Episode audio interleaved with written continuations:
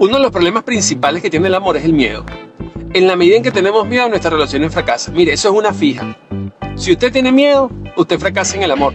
Si anda buscando que seguridades, compromisos, lealtades, que este, exclusividades y todas esas cosas que lo, único que lo único que hacen es masajear el ego, masajear la autoestima, masajear los complejos que usted tiene. Si usted lo que ande siempre pendiente de eso, porque usted le tiene miedo a todo, su relación va a fracasar, su relación va a terminar.